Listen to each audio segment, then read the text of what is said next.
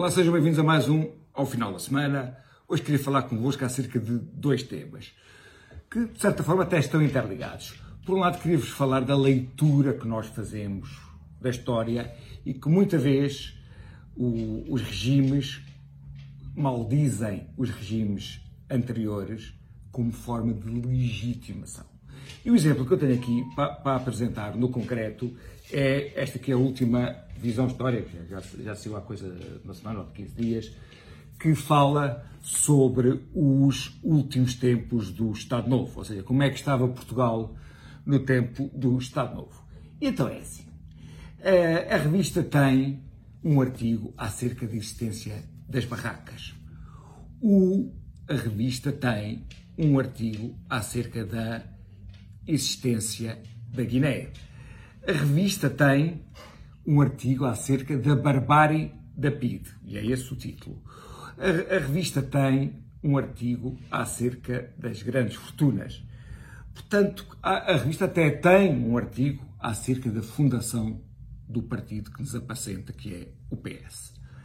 Agora, tudo isto que a revista tem é verdade. Mas o que é que a revista fez? Fez basicamente foi buscar, portanto, foi buscar as cerejas de tudo o que eram os aspectos menos positivos do antigo regime, do Estado Novo, do marcelismo, e não trouxe os aspectos bons que houve no Estado Novo. E alguns dos aspectos bons foi o facto de Portugal ter um dos maiores crescimentos económicos que já foi registado na história do mundo.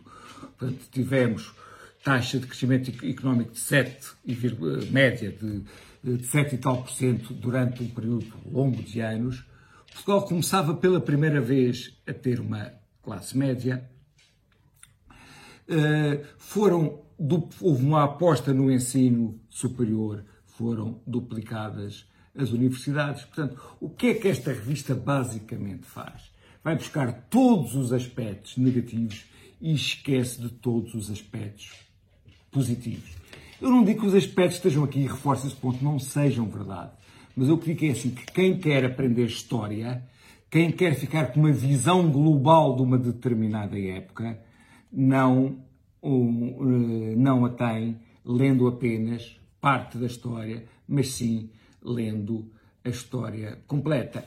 E que, de facto, eu que, não, que acho que o antigo regime, de certa forma, caiu de podre, porque não tinha resposta para dois grandes desafios que mais tarde ou mais cedo tinha que assumir, que era a democratização e a descolonização, entende que diabolizá-lo ao máximo para legitimar este, este regime não é uma boa estratégia. O segundo tema que eu queria falar era acerca de Mariana Mortágua, que assumiu a liderança do Bloco de Esquerda. Pois bem, quando Mariana Mortágua entrevistou João Berardo, e Mariana Mortágua até fazia bons trabalhos nas comissões de inquéritos, eu escrevi uma graçola que era a filha de um assaltante de bancos entrevista um assaltante de bancos. E mais ou menos caíram-me em cima para eu ter feito essa graçola. Ora bem, ninguém, como é evidente, é responsável pelos atos que o, o seu pai cometeu. Agora, eu só chamei esse ato de, uh, do pai de Mariana Mortágua à colação por duas razões. Primeiro, porque se tratou de um contexto humorístico em que, em que não, pretendia ofender ninguém. E segundo, porque Mariana Mortágua orgulha-se do passado do pai e fez questão de sublinhar isso quando foi agora eleita na convenção do Bloco de Esquerda.